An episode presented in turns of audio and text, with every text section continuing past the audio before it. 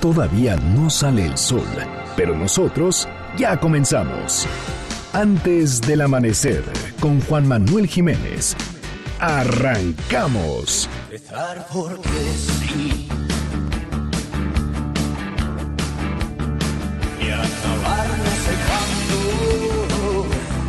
El azul me da cielo y el iris los cambios. Los astros no están más lejos que los hombres que trato.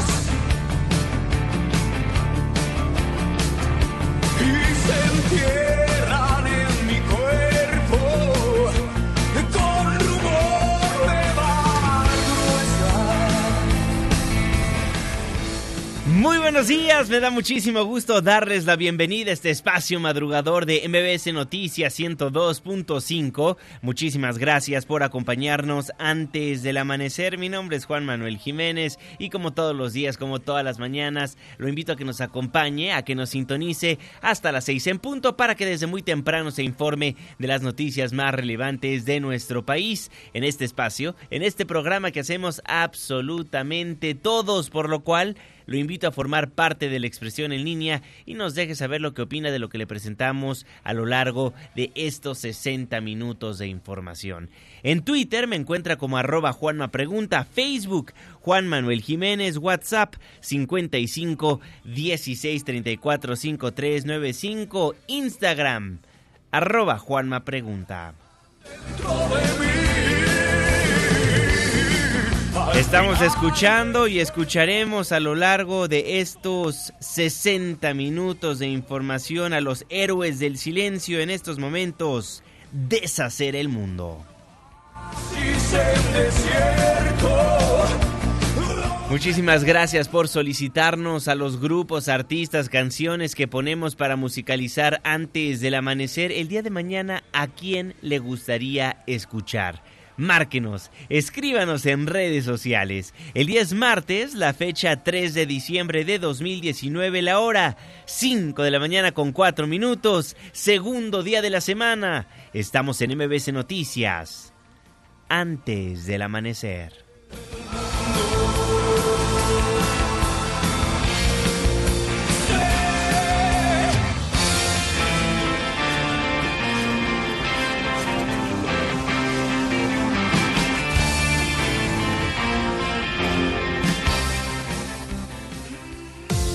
¿De quién es el santo? Hoy, 3 de diciembre del 2019, felicitamos a Claudio, Lucio, Atala, Francisco. Muchas felicidades. Clima. 5 de la mañana con 6 minutos, Marlene Sánchez. Juanma, muy buen día para ti. Nuestros amigos del auditorio les informó que seguirán las lluvias fuertes en zonas de Oaxaca, Veracruz, Puebla y Tabasco debido al Frente Frío número 19. También se esperan vientos fuertes, así como bancos de niebla en zonas altas del oriente y sureste de México. Habrá temperaturas bajo cero en las sierras de Chihuahua y Durango. Y si nos escuchan aquí en la Ciudad de México, abríguense bien, porque está activa la alerta amarilla por bajas temperaturas en Álvaro Obregón, Coajimalpa, Magdalena Contreras, Milpa Alta, Tlalpan y Xochimilco. Esta alerta permanecerá hasta las 8 de la mañana y a lo largo del día se pronostica cielo despejado sin probabilidad de lluvias. Tendremos una temperatura máxima de 26 grados Celsius y una mínima de 10. Este fue el reporte del clima antes del amanecer. Muchísimas gracias Marlene Sánchez y gracias a usted también por sintonizarnos antes del amanecer a través de la señal que sale de MBC Noticias 102.5 aquí en el Valle de México, en el resto de la República Mexicana, en las distintas frecuencias moduladas que nos hacen el favor de agarrar la señal de esta casa informativa, en las redes sociales mbcnoticias.com y a través de las distintas plataformas digitales, a través de las aplicaciones que hay en los distintos teléfonos inteligentes. El reloj está marcando las 5 de la mañana con 7 minutos. Le voy a informar. Mientras López Obrador se despertaba el primero de diciembre del año en curso y repasaba su discurso que más adelante pronunciaría a un año de haber rendido protesta como presidente de la República, mientras caminaba de Palacio Nacional al Zócalo Capitalino y saludaba a las 250 mil personas que se dieron cita en el primer cuadro de la capital del país y mientras admitía que el gran desafío de su gobierno es la inseguridad, México se teñía de rojo.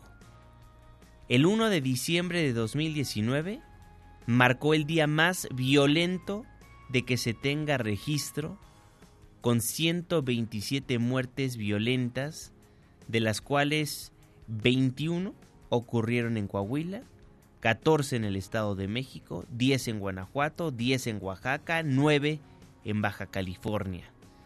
En promedio, 5 personas fueron asesinadas violentamente cada hora el domingo pasado.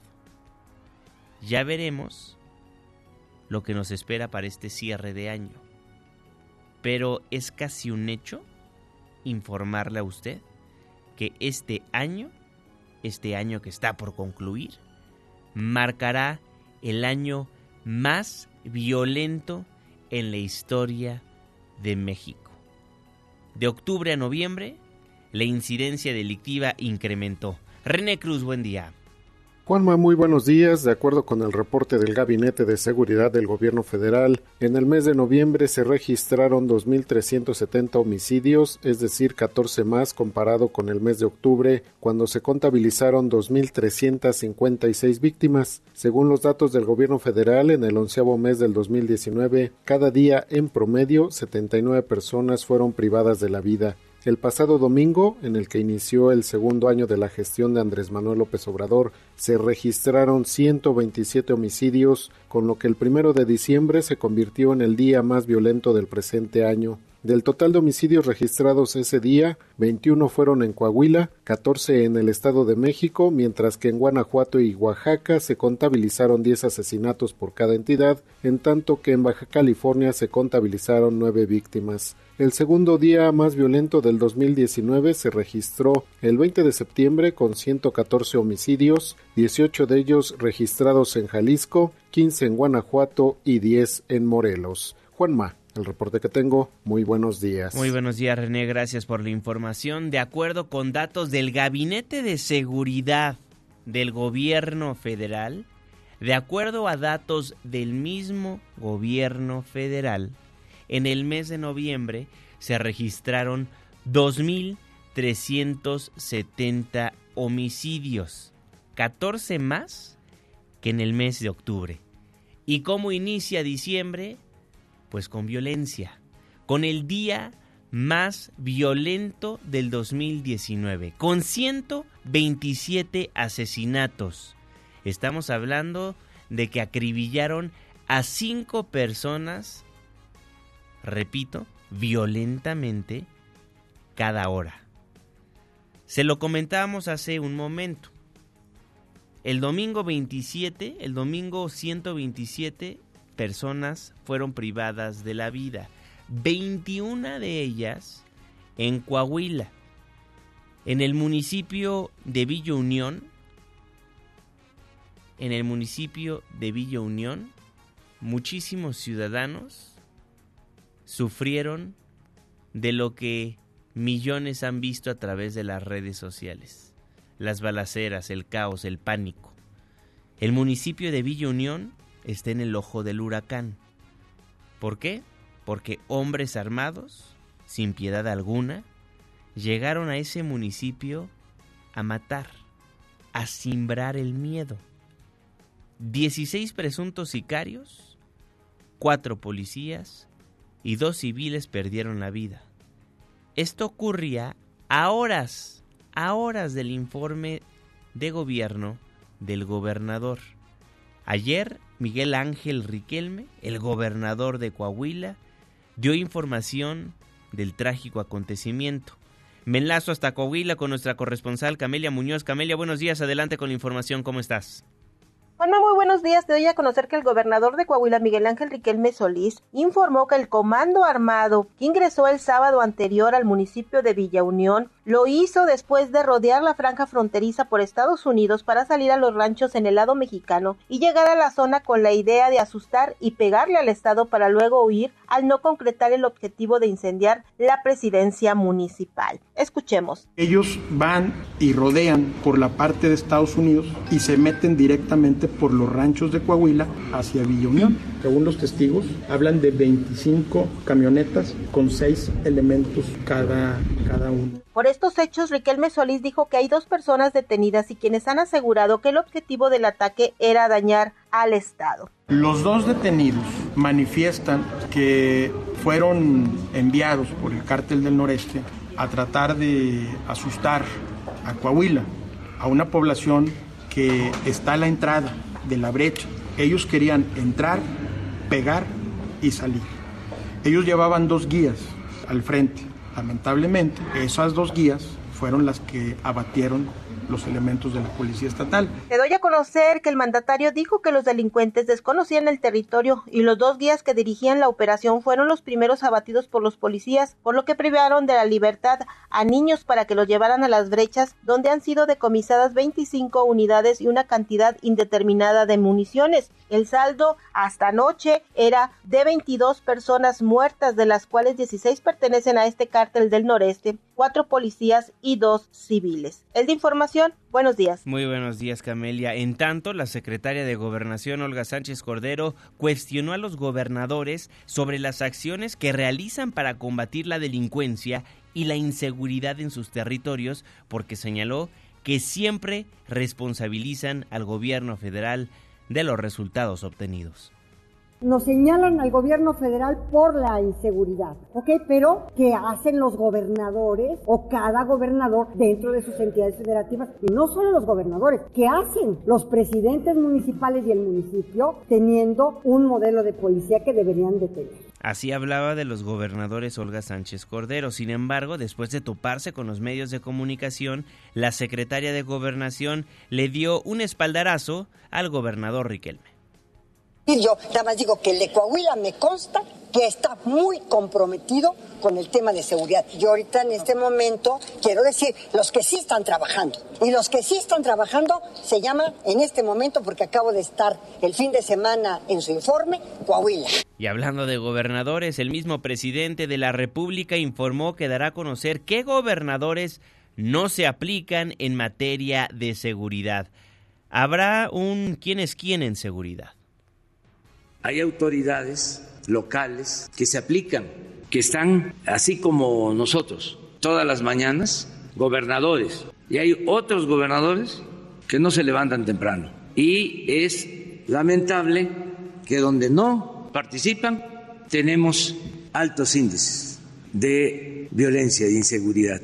Después de esta declaración, el gobernador de Querétaro, Francisco Domínguez, reconoció que él no acude a las reuniones de la Mesa de Coordinación en Seguridad que se realizan diariamente en la 17 zona militar, ya que no le ve caso asistir. Sin embargo, Pancho Domínguez aseguró que diariamente el Gabinete Estatal de Seguridad le entrega un diagnóstico de este rubro. Destacó que la entidad se ubica entre las cinco entidades más seguras del país. En tanto, refirió que en la próxima reunión del Consejo Nacional de Seguridad pedirá que se cumpla con lo prometido por el gobierno federal sobre entregar más recursos a estados que tengan mejores resultados en seguridad para evitar que lleguen a la situación que tienen otras entidades. Él se refiere a la seguridad que está sucediendo en todo el país y esto no depende si no es generalizado pues y qué gobernadores asisten y qué gobernadores no asisten. En cada entidad hay una estrategia, como la tiene una estrategia de seguridad federal, en cada estado también una estrategia. Eso en cuanto a los gobernadores y los ediles también culparon al gobierno federal por la inseguridad y en específico la inseguridad que sufren los servidores públicos que tienen el primer contacto con la ciudadanía, es decir, los presidentes municipales, ediles, alcaldes, etcétera. El presidente de la Asociación Nacional de Alcaldes, Enrique Vargas, denunció que en lo que va de este año han asesinado a 29 ediles, sin que hasta el momento los presidentes municipales tengan interlocución con el Ejecutivo Federal. En el balance del primer año de Andrés Manuel López Obrador como presidente, el también edil de Whisky Lucan aseguró que los alcaldes podrían convertirse en el contrapeso al gobierno federal dictador. Este año han perdido la vida 29 ediles, lo cual ha sido el año más violento para los ediles en nuestro país. Vamos a seguir trabajando muy fuerte para hacer este contrapeso a este gobierno federal dictador. Gobierno federal dictador, así lo llama este edil, así lo llama Enrique Vargas, el presidente de la Asociación Nacional de Alcaldes. Y la secretaria de Gobernación, Olga Sánchez Cordero, aseguró que la reconstrucción del tejido social y la pacificación del país necesita de las manos de todos los ciudadanos. La reconstrucción del tejido social, la pacificación del país, la transformación de vidas humanas que se han hundido en el abandono necesita de las manos de todos nosotros. Estoy totalmente de acuerdo la reconstrucción del tejido social y la pacificación del país necesita de las manos de todos los ciudadanos. Por eso es importante que los mismos gobernantes, nuestros servidores públicos, prediquen con el ejemplo, que no dividan a una sociedad entre los fifís y los chairos, los conservadores, los de izquierda, la prensa buena y la mala todos somos mexicanos y si bien tenemos nuestras diferencias, todos estamos en el mismo barco y buscamos lo mismo, el bien, el mejoramiento de nuestro país.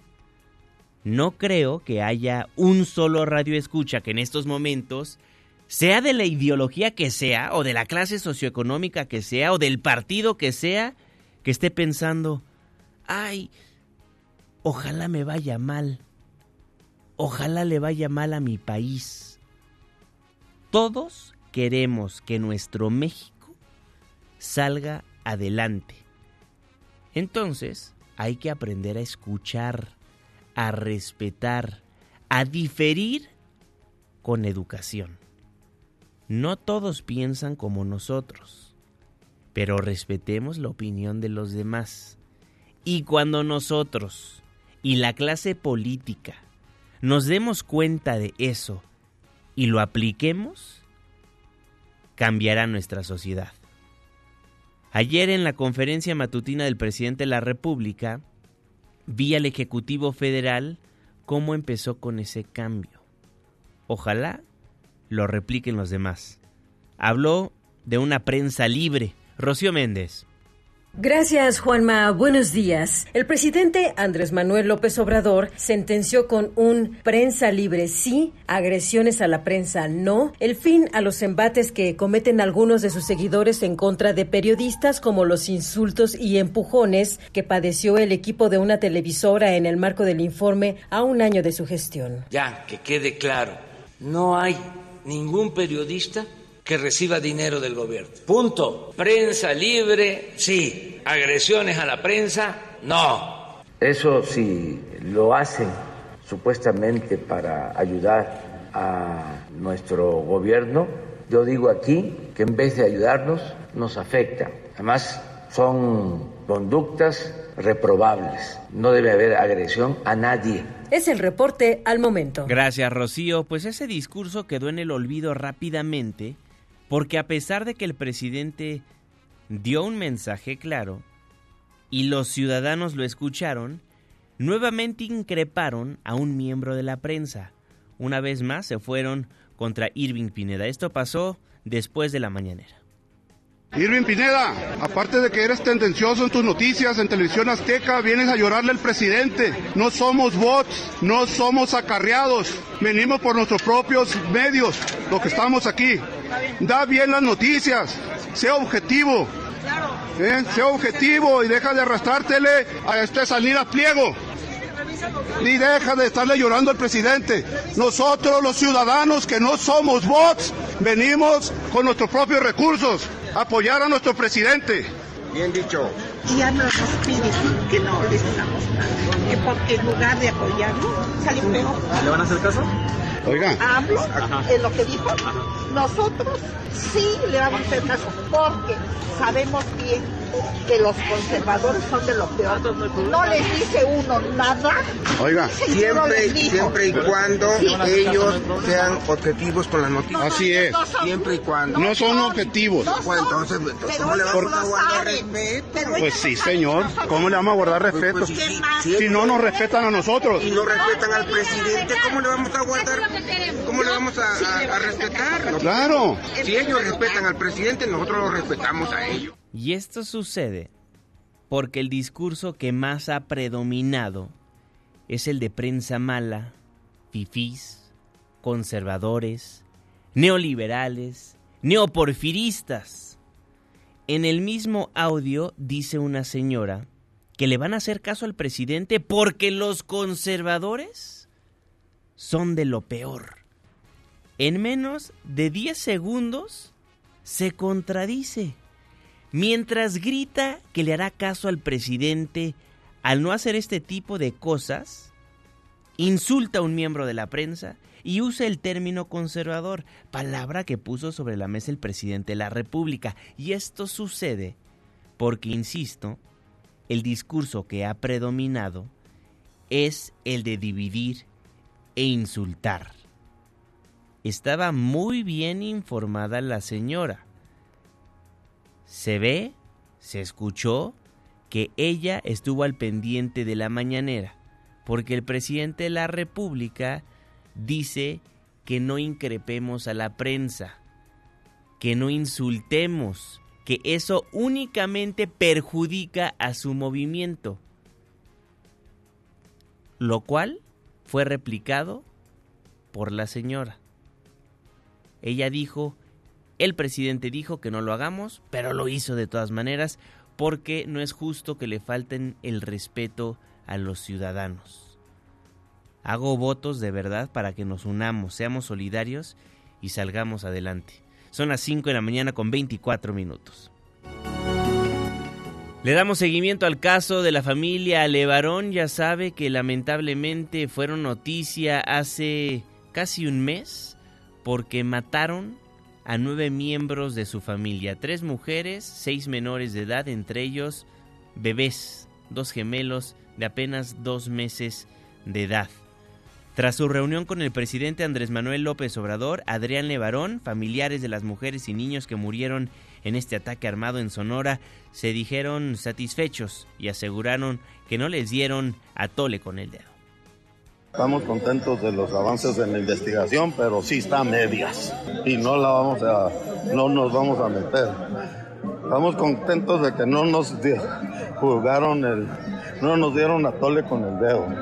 Estamos contentos, pero no podemos expresar. Está peligroso para nosotros mismos. Usted Totalmente. temprano, ¿quién mandó ordenar esto? Pues está por verse y es lo que nos va a decir. Tenemos una reunión con él en un mes, así que para mí es suficiente. Yo sé que esto tarda. Así es nuestro México y estamos dispuestos a esperarlo. Y, va- y vamos a estar en comunicación con él y vamos a estar atendiendo por desde nuestro rancho el problema. Creo que el compromiso está, pero sí veo un grado de... Es difícil, es un, un grado casi de impotencia. Pero por de mi parte yo me siento impotente y, y el eh, presidente dice sí, está muy difícil. Entonces yo le doy toda la razón. Esto puede tardar. ¿Pedirán el apoyo del gobierno de los Estados Unidos para que colabore en la investigación? En todo lo logístico ya nos está atendiendo. Todo eso ya está vivo. O sea, nunca se consideró solicitar que es que intervención, ¿no? Pues es que ya lo han estado haciendo. La voz de Adrián Levarón. Por su parte, el canciller Marcelo Ebrard confirmó la reunión que se tendrá con la familia Levarón y Langford en un mes, sin precisar aún el lugar. Hubo una reunión muy buena, muy cordial. El presidente les ha dicho que se le encabeza la indignación respecto a lo que ha pasado. Se les dio un reporte por parte de la Fiscalía General de la República, el avance de las investigaciones hasta este momento, lo que se puede divulgar porque no se puede dar todo. Bueno, con Estados Unidos se les dijo, nosotros consideramos a ellos ciudadanos mexicanos y por lo tanto el tema de Estados Unidos fue como colateral. ¿Qué se dijo ahí? Bueno, cooperación sí, intervención no. Así lo daba a conocer el secretario de Relaciones Exteriores, Marcelo Ebrard. Son las 5 de la mañana con 27 minutos tiempo del centro de la República Mexicana. Muchísimas gracias por todos los comentarios que nos hace llegar a través de las redes sociales. En Twitter estoy como arroba Juanma Pregunta, Facebook Juan Manuel Jiménez. Ahorita leo todo lo que nos ha llegado, pero destaco uno que nos acaba de hacer llegar Daniel. Daza Rojas en Twitter. Juanma, ustedes siempre se... Bueno, son tendenciosos. La violencia es el legado de los honorarios pasados que ustedes apoyaron cuántas masacres y se quedaron callados. Bueno, en este espacio informativo tan siquiera hemos denunciado múltiples ocasiones, no importa el gobierno, la inseguridad que se vive en la República Mexicana y nos dice que por qué no mencionamos lo de Hernán Gómez. Eso lo mencionamos ayer. El audio que le acabamos de presentar fue de lo que pasó después de la mañanera de este lunes.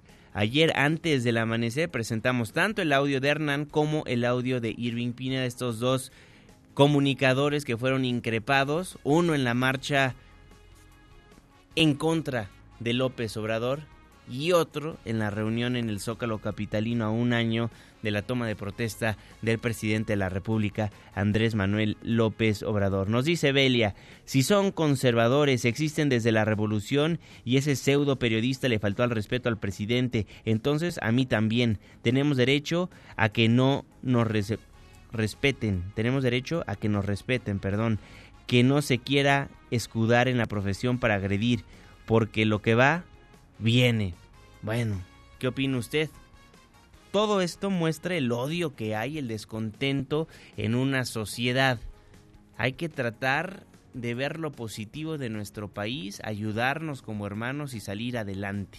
Son las 5 de la mañana con 29 minutos tiempo del centro de la República Mexicana. Con eso nos vamos a un breve corte comercial, nos vamos a la pausa. Al regresar le damos seguimiento al caso de Abril Cecilia la asesinaron, la mataron. Se cree que es su esposo, o su ex esposo más bien, quien mandó asesinarla.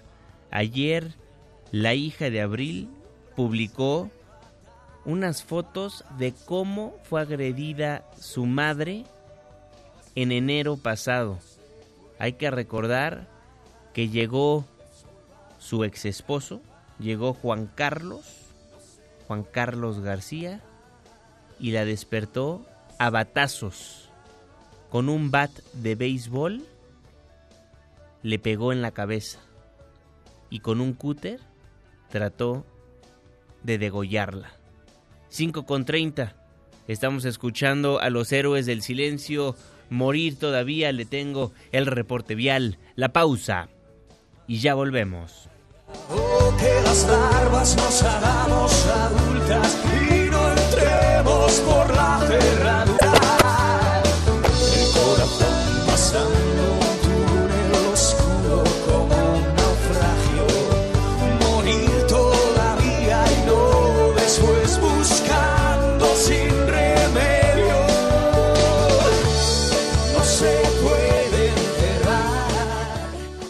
Antes del amanecer, con Juan Manuel Jiménez. Con Juan Manuel Jiménez. Continuamos. No me importa lo que pienses,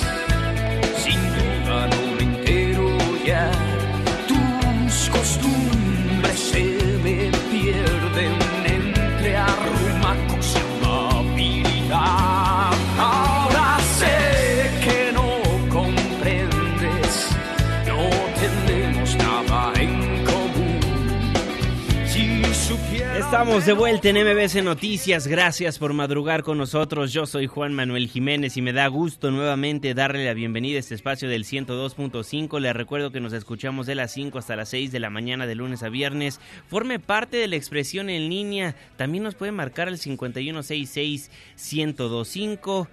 Twitter, arroba Juanma Pregunta. Facebook, Juan Manuel Jiménez. Instagram, arroba Juanma Pregunta. Hace algunos momentos le daba a conocer a usted que era importante la reconstrucción del tejido social y la pacificación del país en manos de todos los ciudadanos, dejar de dividirnos y más bien comprender la postura de la persona que no opina como nosotros y hacerlo de una manera ordenada y pacífica. Hace algunos momentos nos acaban de informar que recibimos una llamada de una persona que nos marcó para gritarnos, para decirnos que la prensa está mal, que la prensa es lo peor porque nunca ha dicho lo mal de los sexenios anteriores. Pero hay que recordar que tan siquiera en este espacio informativo y en todos los que ha tenido su servidor, hemos apuntado al gobierno. No importa del partido que sea, ¿eh? Aquí lo único que hacemos es darle a conocer a usted lo que están haciendo o lo que no están haciendo, porque ese es nuestro trabajo. La mejor opinión la tiene usted. Seguimos recibiendo todas sus llamadas, todas sus preguntas, sugerencias, comentarios, Twitter, Facebook, arroba Juanma Pregunta, teléfonos en cabina 5166-1025. Gracias por marcarnos y este espacio, este espacio es plural. Queremos escuchar todas las posturas. 5 de la mañana con 35 minutos. Saludo con gusto al jeque de los deportes, Luis Enrique Alfonso. Muy buenos días, mi jeque. Deportes con Luis Enrique Alfonso. Mi querido Juanma, aquí estamos con la información deportiva, mucho que hablar. Ya están definidos los días y los horarios para ver a tu chichicuilote y compañía en las semifinales de la liga. Ahí les va, vayan apuntando, por favor. Ahorita si están en, la casa, ya a punto de salir a chambear, o, andan medios modorros, o, ya van en el transporte público, o, están pegándole a rimón a la pareja, como sea, pero vayan apuntándole. Paren oreja, ahí les va. El eh, miércoles, o sea, mañana, a las 9 de la noche, Monterrey contra Necaxa, juego de ida. El jueves 5 de diciembre, a las 8.30, Monarcas contra América en el Estadio Morelos. Juegos de vuelta. El sábado 7, 8 y media de la noche. Necaxa va a enfrentar a Monterrey. Esto ya va a ser en, en, el Estadio Aguascalientes. Y el domingo va a ser América contra Monarcas en el Estadio Azteca a las 6.30 de la tarde. Así que ahí está ya de manera oficial. Mm, Monterrey lleva mano. O sea, a ver, me explico. Regularmente el que elige horario primero es el que queda en lo más alto de la tabla. Eliminaron al 1, 2, 3 y 4, Juanma. Entonces el número 5 es Necaxa. Necaxa podría elegir jugar el día que quiera, a la hora que quiera. Pero como hay una petición especial de los Rayados del Monterrey, que el sábado 14 de diciembre van a jugar el Mundial de Clubes allá en, Medio Oriente, entonces pues eh, tendrían que hacerlo un día antes. Por eso el quinto lugar tiene que jugar antes porque va contra Monterrey. Bueno, después de esta bonita explicación, seguimos con la información porque es un hecho. Cuando el río suena es que agua lleva o algo así, porque pues Alan Pulido como que después de quedar campeón dijo ya me voy por la puerta grande, no vaya a ser que vaya a tener otro torneo medio piterón, perdón por el término, pero así es, y nos cargue el payaso. Entonces se va cotizado, se va como, como el torero que corta eh, orejas y rabo, ¿no? Entonces eh, ya se va, le van a facilitar finalmente. Y eso creo que es muy sano, Juanma, en el fútbol y en la vida, no retengas a alguien que no quiere estar contigo. Ando filoso hoy, ando filoso. Porque si Alan Pulido no quiere estar en Chivas, ¿para qué retenerlo? Entonces lo van a facilitar y está en la lista de transferibles. Balón de oro, Juanma, lo volvió a ganar Lionel Messi. Lo ganó en 2009, 2010, 2011, 2012, 2015 y 2019. Tiene seis balones de oro. Uno más de mi papichulo Cristiano Ronaldo, que no fue porque pues, ¿para qué va a ir? Si sabe que no va a ganar. Se quedó en Italia para recibir el premio como el mejor jugador de la Serie A italiana, del calcio. Escuchemos a Lionel Messi, quien pues va a cumplir 33 años y ya empieza a hablar del retiro. Ojalá nos pudieran durar ambos y otros jugadores otros 40 años más, pero desafortunadamente pega la edad y también la, pues, la, la, ajetreo, ¿no? Espero y Dios quiera que sea muchos años más, eh, pero bueno, ya tengo 32 años, eh, camino de los 33 y, como dije hace tiempo, todo depende de cómo me vaya sintiendo, cómo esté físicamente. Hoy por hoy, la verdad que gracias a Dios me encuentro mejor que nunca a nivel físico, a nivel personal y ojalá pueda estirarlo muchos años más. Y dentro de esta eh, gala que se, se, dio allá en París, Juanma, la familia de Lionel Messi robaron cámara. Primero su hijo Mateo, que reaccionó como todo un niño, ¿no? Al momento de que su papá fue a recoger el premio, que a Messi también se le ve que está encantado porque sus hijos ya tienen noción de quién es, ¿no? Sobre todo Tiago, el, el, hijo mayor, tiene tres hijos, que es eh, Tiago, Mateo y Ciro, que es el, bebé, eh, pero sobre todo los mayores. Y un video que le hizo con su esposa Antonella, que, Antonella Rocuzzo, que, que la verdad es muy emotivo, y vamos a escuchar, eh, Paquito, lo que tú quieras, lo que lo que dé verdad, lo que alcance en efectivo, para que escuchemos este bonito video. Hola, papá. Decirte de que estoy feliz de acompañarte y poder verte crecer, tanto personal como profesionalmente. Felicitaciones por el premio. Eh, espero que estés bien.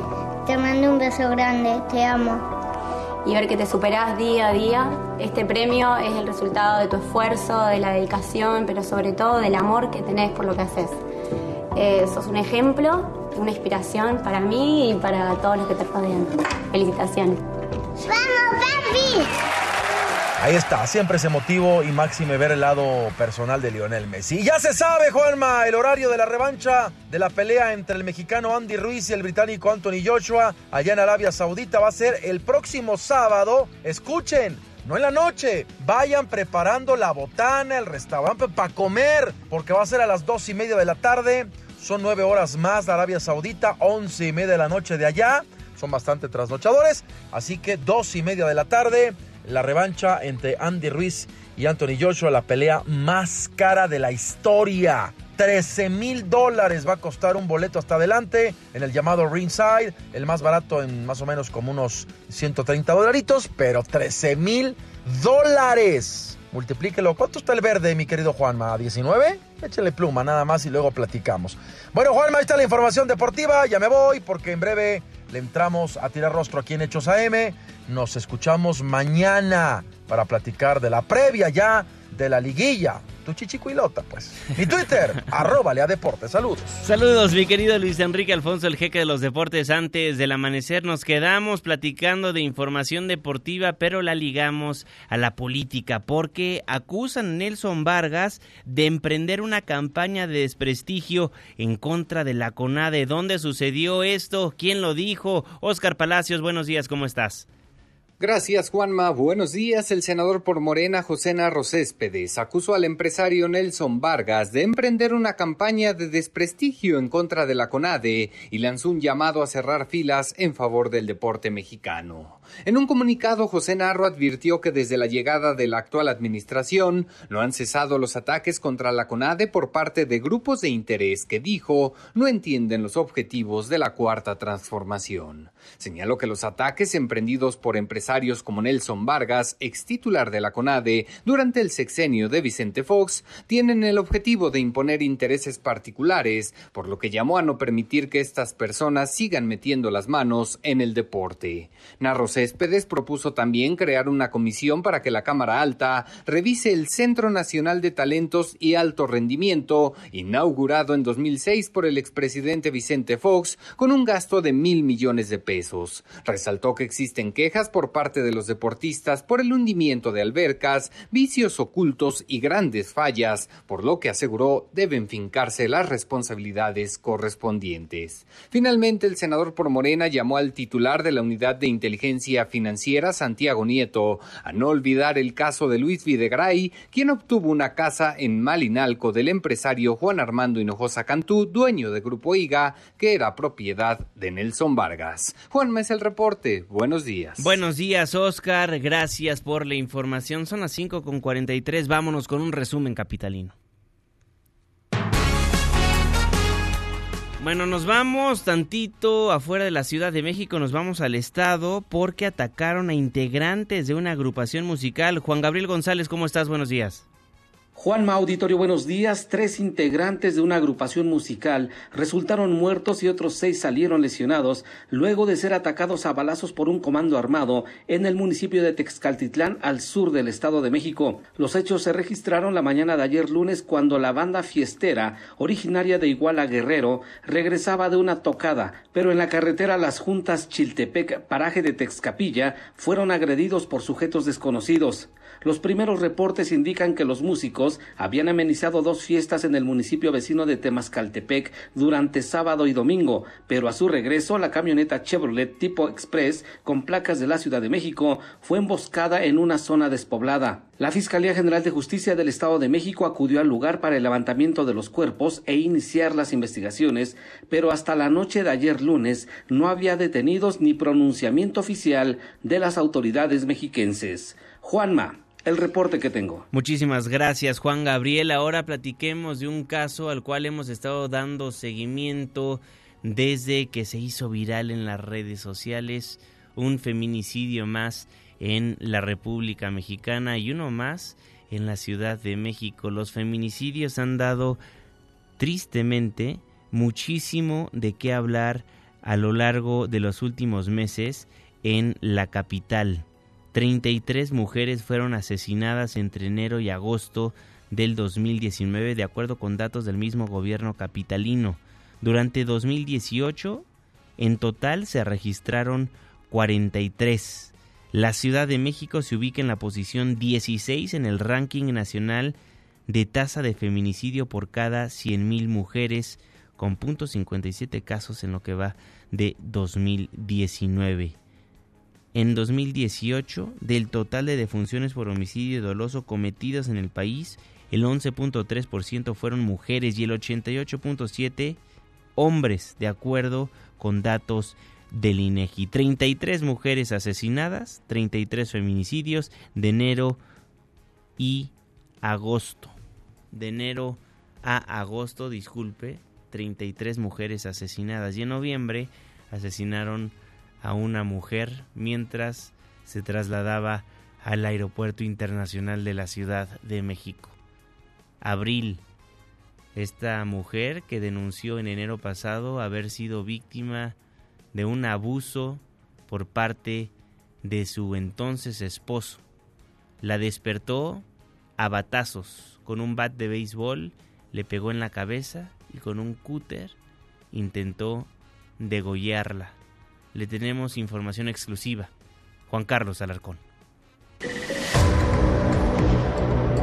Al menos en tres ocasiones Juan Carlos García mencionó que acabaría con la vida de su exesposa Abril Cecilia durante la agresión perpetrada en la habitación de la víctima el 4 de enero de este año, según se desprende de la denuncia presentada por la mujer ante la Procuraduría Capitalina. En esta detalló que su expareja actuó de manera violenta con la intención de privarla de la vida, por lo que en dichas ocasiones gritó, te voy a matar, te voy a matar, destrozaste nuestra familia, no te vas a escapar, te voy a matar, de aquí no sales viva. Abril Cecilia narró que Juan Carlos la despertó esa madrugada con un batazo en la cabeza y cuando pretendió continuar golpeándola con dicho objeto, atajó otra contusión con su antebrazo. Después trató de salir para ponerse a salvo, pero su excónyuge la tomó del cabello y la aventó contra la pared. Luego intentó atacarla con un bisturí provocándole una lesión en la barbilla. En la acusación del Ministerio Público se detalla que el objeto punzo cortante resbaló y el agresor la sujetó del cuello para intentar asfixiarla, pero los gritos que previamente hizo la víctima alertaron a sus hijos menores. El de 15 años de edad ingresó a la recámara y defendió a su madre para evitar que su padre la siguiera lastimando. Abril Cecilia escapó por una ventana del domicilio y corrió hacia la caseta de seguridad del fraccionamiento ubicado en la zona de Santa Fe, donde llegaron sus dos hijos, así como una empleada y una vecina de nombre Cintia, quien la ofreció ayuda. El vigilante llamó a los servicios de emergencia y la víctima fue trasladada a un hospital particular para su atención médica ante las lesiones ocasionadas por su agresor. El delito de feminicidio en grado de tentativa se desvaneció luego de que el juez Federico Mosco consideró insuficiente los elementos probatorios para demostrar que el imputado tenía la intención de privarla de la vida. No obstante, le impuso la prisión preventiva oficiosa. El fallo del magistrado Héctor Trujillo a la apelación validó la actuación del juez Mosco y desechó las consideraciones del representante social en el sentido de que el juzgador tuvo una inexacta aplicación de diversos preceptos legales como la Ley General de Acceso a las Mujeres a una vida libre de violencia. En cambio, respaldó que no se actualizaban todos y cada uno de los elementos del delito de tentativa de feminicidio agravado. De acuerdo con el expediente de apelación al que MBS Noticias tuvo acceso, el magistrado de la Cuarta Sala Penal Héctor Trujillo secundó al juez al señalar que el Ministerio Público no profundizó en la investigación y tampoco se ocupó en la presentación de los objetos con los que supuestamente fue agredida Abril Cecilia. De hecho, consideró que existió ambigüedad en las declaraciones de la víctima en torno a la utilización de un bat y un bisturí con los que supuestamente fue agredida.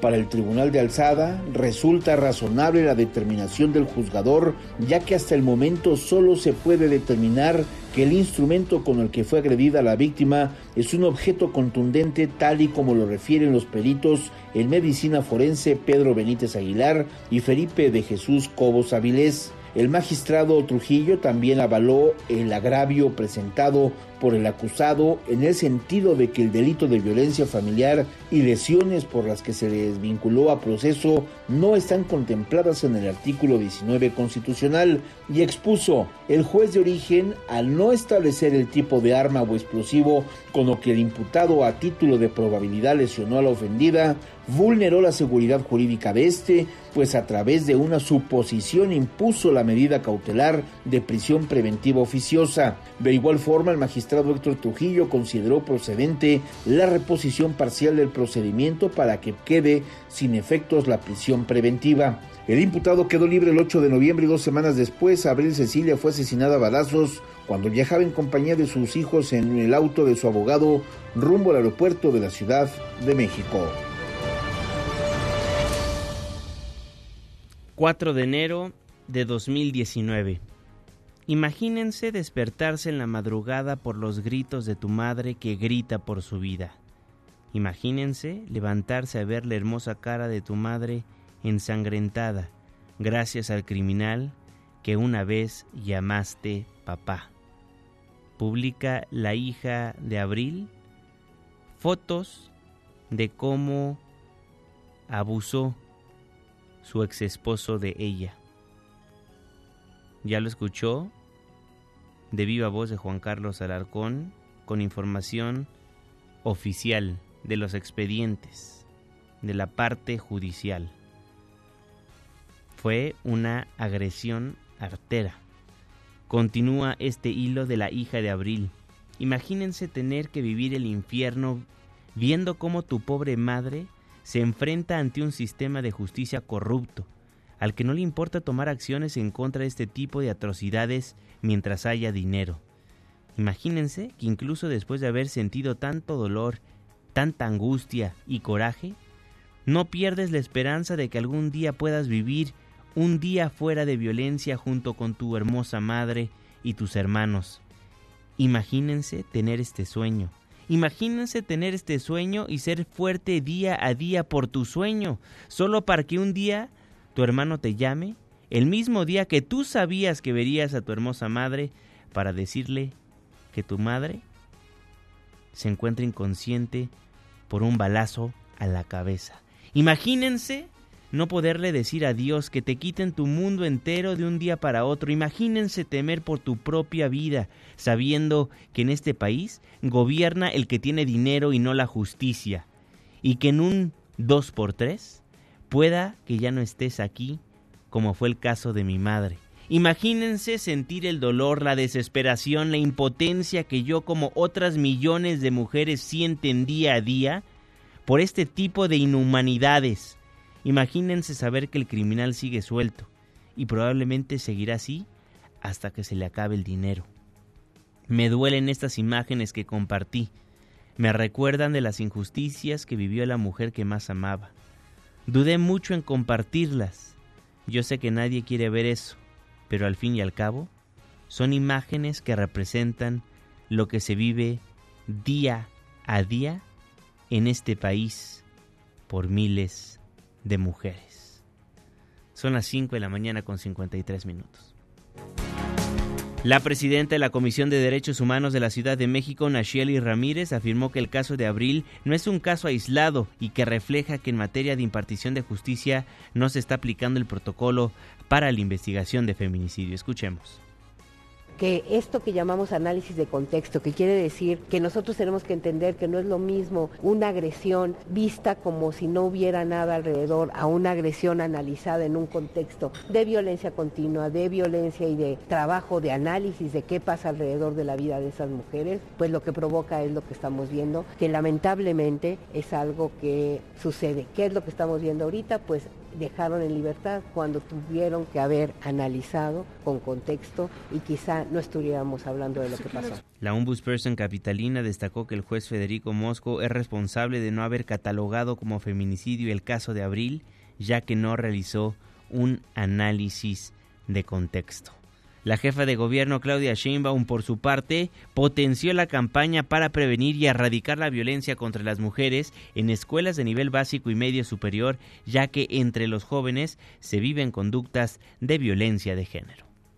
Cuando empezamos a tener novio o novia, es muy importante que las mujeres sepamos siempre que nos tienen que respetar. Y hay cosas que parecen que no son violencia, que sí son violencia. Si su novio, su amigo les dice qué amistades deben tener y qué amistades no deben tener, no tienen derecho. Eso no es costumbre, es violencia. Bueno, qué bueno. Qué bueno que la jefa de gobierno ya se va a las escuelas de nivel básico y medio superior, porque desde chiquitos se le tiene que enseñar al hombre qué es la violencia de género y como bien acaba de decir, conductas tan simples como un hombre decirle a la mujer quién es tu amigo y quién no, eso es agredirlas, eso es violentarlas. Son las 5 de la mañana con 55 minutos tiempo del centro de la República Mexicana. Vamos a dejar los temas escabrosos a un lado y platiquemos del alumbrado navideño en el Zócalo Capitalino. Alumbrado que se encendió el día de ayer por parte de la jefa de gobierno Claudia Sheinbaum. Señaló que en breve anunciará varias actividades recreativas con motivo de la Navidad en el primer cuadro de la ciudad. Ahora va a haber una pista, pero todo es ecológico ahora, porque hay que cuidar el medio ambiente. Entonces, va a ser una pista especial, va a haber unos coros especiales donde quien va a cantar van a ser los niños y niñas de la ciudad. Va a haber distintas actividades ya para Navidad, para recibir a muchos turistas, muchos visitantes, pero al mismo tiempo para festejar a todos los habitantes de esta hermosa Ciudad de México. Son las 5 de la mañana con 56 minutos. Hoy es martes de tecnología, pero el día de hoy nos vamos a Guadalajara, nos vamos a Jalisco, porque se lleva a cabo la Feria Internacional del Libro y ahí se encuentra mi querida Alina Pulán. Tecnólogas con Alina Pulán.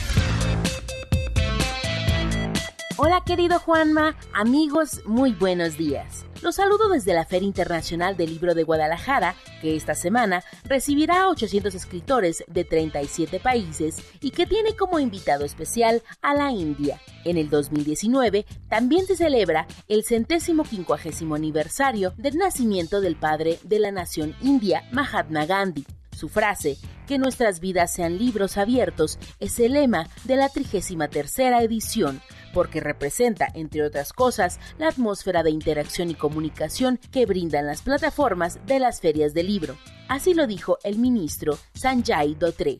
Sin duda, todas las actividades que se realizarán en el pabellón de la India son muy interesantes y tocan temas que van desde la ciencia, el arte contemporáneo, cuentacuentos, activismo, derechos humanos, tecnología y filosofía, entre muchos otros. Y hablando de tecnología, también me gustaría mencionar la presentación de los cuentos para niños Juan Thinky en busca de la innovación y Juan Thinky y el árbol del dinero en la FIL Niños este viernes 6 de diciembre, que buscan promover la educación financiera y el uso de la tecnología como una manera de solucionar problemas. Su autor, Bogart Montiel, cuenta que él se endeudó hasta con 10 tarjetas de crédito y escribió esta serie para que a las nuevas generaciones no les pase. Por último, el tema que no se puede escapar de la agenda de la FIL es la migración, y es por eso que se inaugurará este 5 de diciembre a las 8 de la noche la exposición Construyendo puentes en época de muros, arte chicano mexicano de Los Ángeles a México en el Museo Musa de la Universidad de Guadalajara y además tendrá un panel con expertos académicos, empresarios, exfuncionarios públicos y artistas en el auditorio del Hotel Hilton, mañana miércoles 4 de diciembre en punto de las 5 de la tarde. Ambos eventos son gratuitos. Así que ya lo saben, la FIL tiene todo y para todos. Sigan el hashtag Somos Lectores para enterarse de lo que está pasando acá y por supuesto también sigan la cobertura que estaré haciendo puntualmente en MBS Noticias a través de Antes del Amanecer con Juan Manuel Jiménez. Yo soy Alina Pulán y nos escuchamos mañana. Gracias Alina. Diario nos vamos a estar trasladando a Jalisco con Alina. Vamos a estar enlazándonos con ella para que nos dé a conocer lo que pasa día a día en la Feria Internacional del Libro más importante de América Latina. Lo escuchó el lunes con el cocodrilo, nos dio el contexto y Alina nos va a contar en tiempo real todo lo que va pasando día a día en la Feria Internacional del Libro. Nos vamos, nos despedimos, pero antes me gustaría leerle lo que me llegó a mi cuenta de Twitter por parte de una colega, Saraí Palma. Hoy en día vivimos momentos muy difíciles para ejercer el periodismo Ojalá la gente analizara el panorama más allá de lo tendencioso. Ojalá entendieran lo difícil que es estar del otro lado del micrófono y las limitantes a las que se enfrentan a diario. Twitter arroba Juanma Pregunta, Facebook Juan Manuel Jiménez, dejamos el 102.5, pero pero nos pasamos al 104.9 en Exa FM. Le tengo un resumen de noticias cada hora a la hora hasta las 10 de la mañana. Y después nos vemos en la televisión en punto de las 7 de la noche en tu ciudad en tiempo real a través de la pantalla de ADN 40, el canal informativo más visto de México. A nombre de este gran equipo de trabajo, se despide de ustedes su servidor y amigo Juan Manuel Jiménez. Que pase un excelente martes. Ya casi sale el sol. Nos escuchamos mañana en punto de las 5, antes del amanecer.